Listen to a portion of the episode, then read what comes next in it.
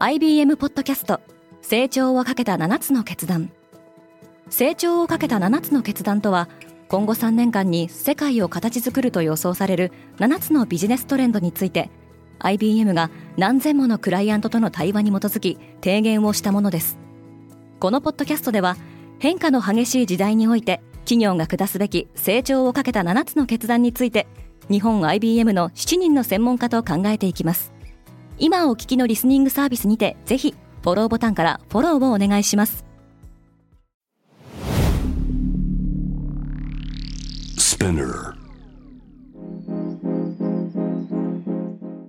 おはようございます。荻野かなです。12月21日水曜日世界で今起きていること。このポッドキャストデイリーブリーフでは世界で今まさに報じられた最新のニュースをいち早く声でお届けします。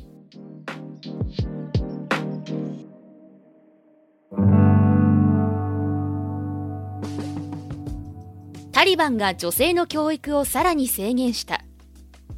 アフガニスタンのタリバン暫定政権は女性が大学で学ぶことを禁止すると発表しました。タリバンはこれまで女性の中等教育学校への通学を禁止する一方で大学で学ぶことは条件付きで認めていました。この決定に人権団体や各国からは非難の声が上がっています。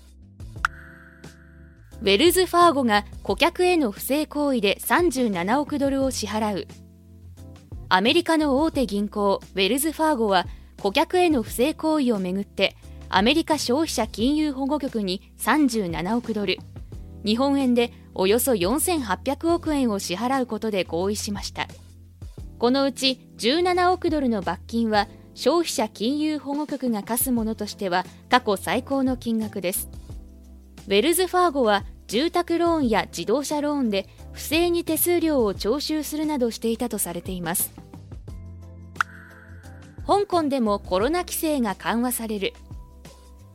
香港の保健当局は明日22日から飲食店やバーでの陰性証明の提示義務を廃止することを明らかにしました。これに加え映画館など娯楽施設の人数制限も撤廃されます。香港では先週から外国からの訪問者に対する行動規制が一部解除されており中国本土に続いてコロナ対策がさらに緩和されることになります。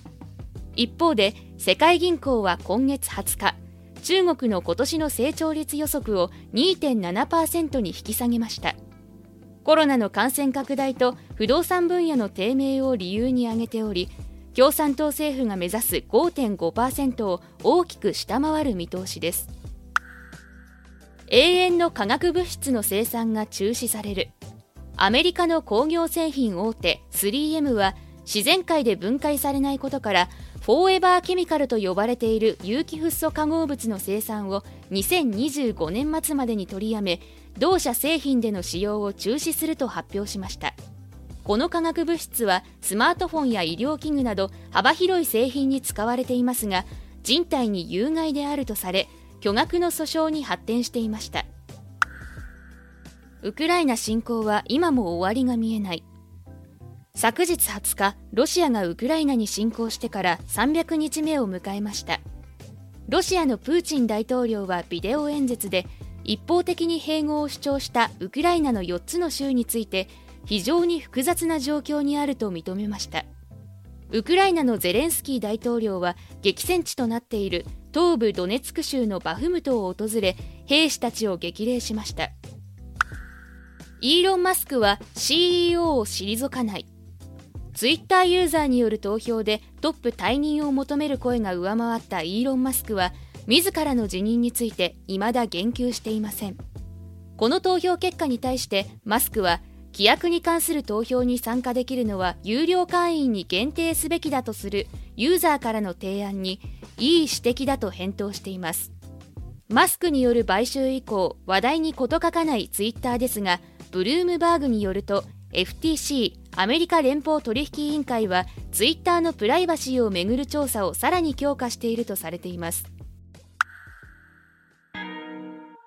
今世界で起きているニュースをいち早く受け取りたい方は Spotify、Apple Podcast、Amazon Music などでぜひデイリーブリーフをフォローしてくださいね。荻野かなでした。今日もいい一日を。